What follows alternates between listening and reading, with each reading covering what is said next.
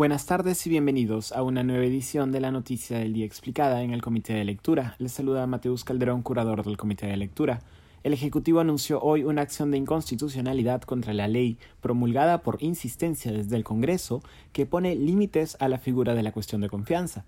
Hoy por hoy los motivos por los cuales el gabinete puede presentar la cuestión de confianza son materia de debate entre juristas especializados en derecho constitucional.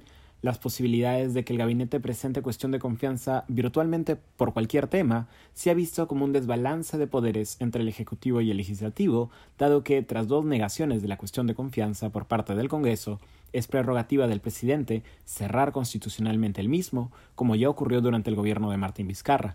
No obstante, lo mismo aplica para la figura opuesta desde el legislativo, la vacancia por incapacidad moral, que tampoco está regulada. El Tribunal Constitucional rechazó pronunciarse sobre los límites de esta en noviembre pasado, después de la vacancia por incapacidad moral del expresidente Vizcarra. Ayer, después de una discusión en el Pleno del Congreso, el legislativo aprobó con el voto mayoritario de las bancadas de oposición ponerle límite al uso de la cuestión de confianza. De acuerdo con la ley, la cuestión de confianza se podrá presentar solamente por, cito, materias de competencia del Poder Ejecutivo relacionadas directamente a la concreción de su política general de gobierno, pero no por materias relativas a la aprobación o no de reformas constitucionales, ni las que afecten las competencias exclusivas y excluyentes del Congreso de la República o de otros organismos constitucionalmente autónomos. Este proyecto de ley ya había sido aprobado por el Pleno Legislativo en septiembre pasado, pero fue rápidamente observado por el presidente Pedro Castillo, argumentando que rompía el principio de separación de poderes. De allí que ayer se haya aprobado por insistencia.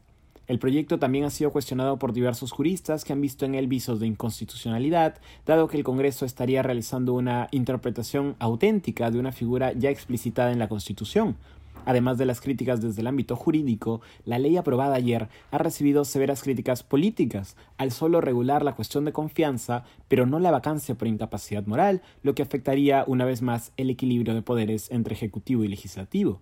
Horas antes de que el legislativo debatiera y aprobara por insistencia la ley que regula la cuestión de confianza, el Ejecutivo presentó un proyecto de ley que buscaba regular al mismo tiempo la cuestión de confianza y la vacancia, eliminando en esta última la figura de la incapacidad moral y volviendo a la figura de la incapacidad física o mental permanente.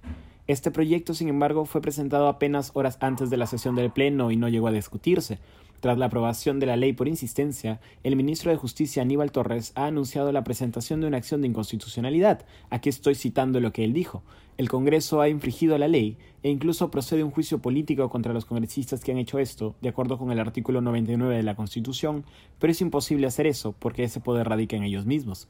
Tras la muerte del jurista Carlos Ramos, son seis los magistrados del Tribunal Constitucional, tres del bloque progresista y tres del bloque conservador, por lo que una resolución sobre la constitucionalidad de la ley aprobada por el Congreso podría tomar todavía un tiempo. Esto ha sido todo por hoy, volveremos mañana con más información.